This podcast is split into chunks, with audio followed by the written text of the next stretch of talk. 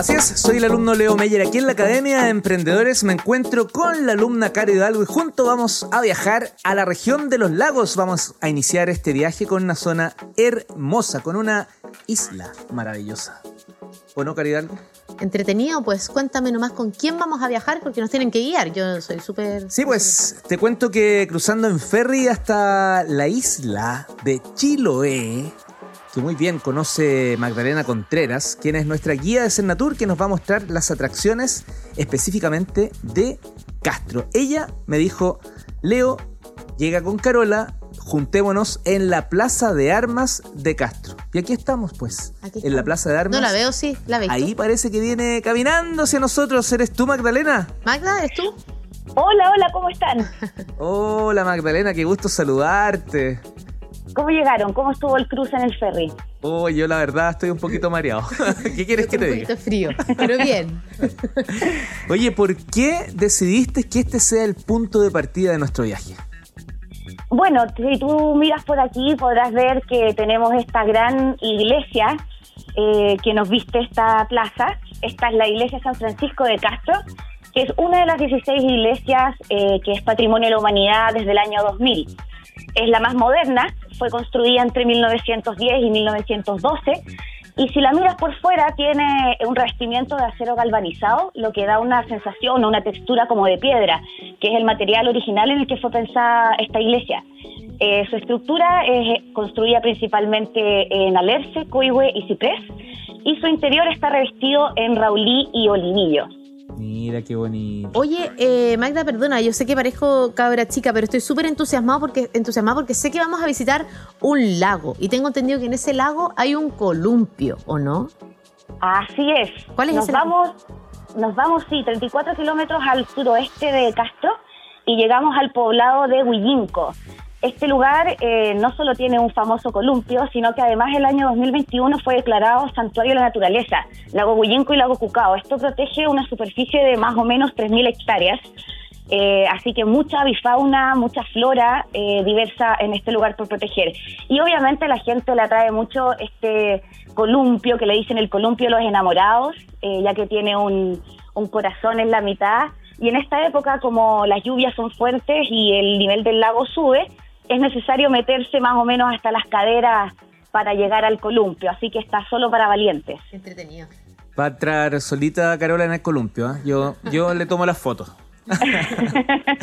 Oye Magdalena, qué entretenido, qué bonito, pero entiendo que, que este es parte de los, de los parques, pues hay más parques eh, que justamente tienen un profundo, hermoso bosque nativo. Así es, vamos a continuar un poquito más y vamos a llegar al Parque Tepuhueco. Este parque tiene más o menos 20.000 hectáreas de bosque nativo y su principal objetivo es la conservación de flora, fauna y funga en la zona. Entonces, mientras vamos caminando, eh, vamos a poder ver diversos eh, musgos, helechos, catedrales de arrayanes, unos mañíos gigantescos que se necesitan al menos unas cinco personas para poder abrazarlos. Eh, y vamos a terminar este recorrido caminando, enfrentándonos, perdón, a una cascada que en esta época el invierno trae muchísima agua, se puede sentir la fuerza de esta agua como cae y, esta libera como un poquito de neblina que te moja. Es toda una experiencia. Entiendo, entiendo que, aquí también tú haces eh, charlas de educación ambiental y en ese sentido te escuché hablar de flora, fauna y funga. Tengo la impresión que no todos, y yo me incluyo, tenemos bien claro qué es la funga. Mm.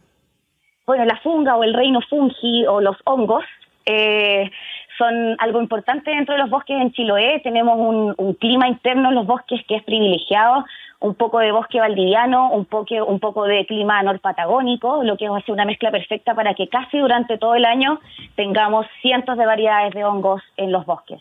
Qué choro, qué entretenido, Magda. Está demasiado entretenido y bonito el paseo. Oye, Magda, yo siempre he escuchado que en la costa pacífico de la isla hay muchísimo viento, pero que a pesar de eso, igual existe un pequeñito pueblo llamado Cucao. ¿Verdad? Así es, es un pueblo, bueno, que con el tiempo ha crecido también un poquito, eh, pero tiene de todo y es uno de los pueblos que recibe eh, la mayor cantidad de gente en el archipiélago porque es la entrada al Parque Nacional Chiloé, parque que tiene más o menos 45 mil hectáreas, así que tiene para recorrer muchísimo. ¿Cuánta gente habita en, en Cucao, más o menos? Uy, es, es depende de invierno o verano. En invierno, que es como la población más residente, yo creo que no debe superar las 100 personas o 200 personas. Eh, y en el verano, obviamente, por la influencia de turismo, eh, llega mucha más gente a, vender, ¿cierto? a poner negocios y cosas por el estilo. ¿Y nos portamos bien los turistas o, dejamos mucha basura? Eh, mira, hay de todo. Creo que con el tiempo la gente empieza a portarse un poco mejor, pero todavía se siente y se nota el impacto, ¿cierto?, que dejan los turistas, la basura. Oye, Magda, generalmente al Leo es a, quien le da hambre cuando terminamos esta actividad. No era él, necesario. es el chancho del grupo. No era necesario. Pero ahora la verdad es que soy yo la que tiene ganas de comer algo bien rico de esta zona. ¿Dónde podemos ir a probar los mejores sabores de Chiloé? Bueno, un lugar eh, imperdible, diría yo, que está en esta ruta es la cocinería Tradiciones Morelia. Ella, eh, además de que te puede presentar todo tipo de platos tradicionales, rolos ahumados, empanadas de manzana, papas rellenas, cazuelas chilota y todo lo que puedas imaginar un poco de la zona. Si te gustan los traguitos, tienes tus eh, pisco sours, murta sours eh, y todo tipo de eh, sours y mistelas con frutas de la zona. Eh, pero también ella tiene el sello CIPAM y eso es muy importante porque el sello CIPAM eh, es un reconocimiento agrícola mundial que trata de proteger y valorizar los orígenes campesinos. Eh, y en este caso Morelia es uno de ellos y ella cosecha y cultiva todo lo que ella te sirve en la mesa, entonces le da un valor adicional que es muy, muy rico. Increíble, créeme que ya han llegado algunos comentarios y claro, necesitan saber cómo conectan contigo para poder vivir esta experiencia.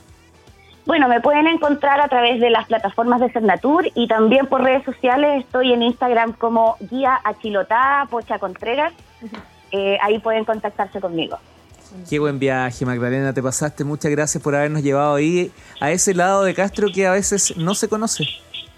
Gracias por visitarnos. Cuéntenlos a los amigos. Gracias, Magda. Magdalena Contreras, guía registrada en Cernatur Los Lagos. Que estés muy, pero muy bien. Y vamos a volver. Chao, chao. Chao.